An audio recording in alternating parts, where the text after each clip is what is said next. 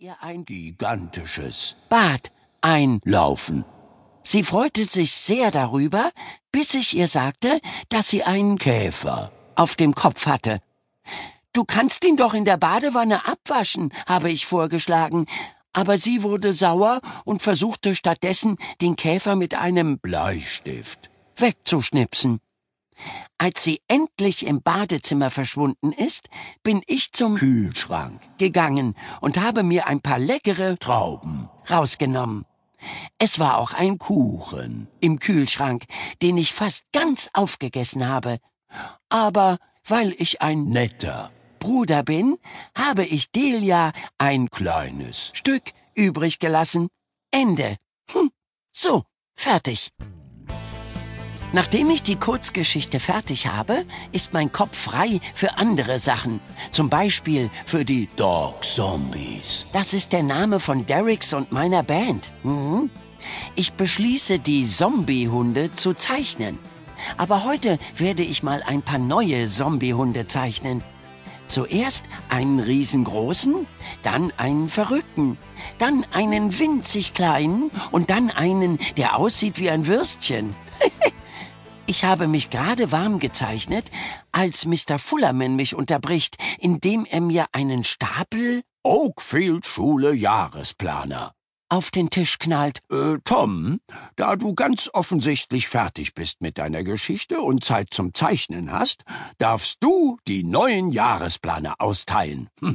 ja, Mr. Fullerman. Markus Meldrew, der neben mir sitzt, ist wahnsinnig ungeduldig. Er sieht die neuen Jahresplaner und versucht sich einen vom Stapel zu schnappen. Gib mir mal einen Jahresplaner, Tom. Mach schon. Pff, ganz schön unhöflich, finde ich. Also sage ich, beruhig dich, Markus. Du kriegst deinen Jahresplaner früh genug. Pff. Dann nehme ich einen Planer vom Stapel, halte ihn über seinen Kopf und gebe ihn dann an Amy Porter weiter. Hoppla. Hier, Amy, dein Jahresplaner. Das bringt Marcus total auf die Palme. Er ruft, Beeil dich mal, ich will meinen Jahresplaner, jetzt sofort, ey. Er zieht sogar an meinem Pullover, was echt nervt. Ich ignoriere ihn jedoch und fange mit dem Austeilen ganz hinten an, damit er als letzter dran kommt. Ha! Als ich endlich zu ihm komme, rauft er sich vor lauter Ärger schon die Haare. So, und zu guter Letzt ein Jahresplaner für dich, Marcus. Marcus will ihn mir wegschnappen, aber Mr. Fullerman ermahnt ihn. Nicht aus der Hand reißen, Marcus. Ich bin ganz seiner Meinung und gebe Marcus seinen Jahresplaner deshalb im Schneckentempo. Erstens, weil es Spaß macht und zweitens, weil Marcus dadurch noch wütender wird. Zwei Fliegen mit einer Klappe geschlagen. Ha! Ey, Tom, geht's noch? Ich will jetzt endlich meinen Jahresplaner. Oh Mann, ey. Mr. Fullerman sagt, dass diejenigen, die mit ihrer Geschichte schon fertig sind, also unter anderem ich, ihren Namen auf den Jahresplaner schreiben sollen. Dann sollen wir uns ganz genau angucken, welche besonderen Veranstaltungen dieses Schuljahr stattfinden. Die Jahresplaner sind außerdem dazu da, dass ihr euch darin wichtige Informationen notiert. Zum Beispiel, wann welche Hausaufgabe abgegeben werden muss. Ähm, unter wichtigen Informationen verstehe ich irgendwie was anderes.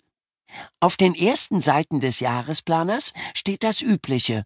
Verhaltensregeln an der Oakfield-Schule. Ich wusste gar nicht, dass wir so etwas haben. Kalender.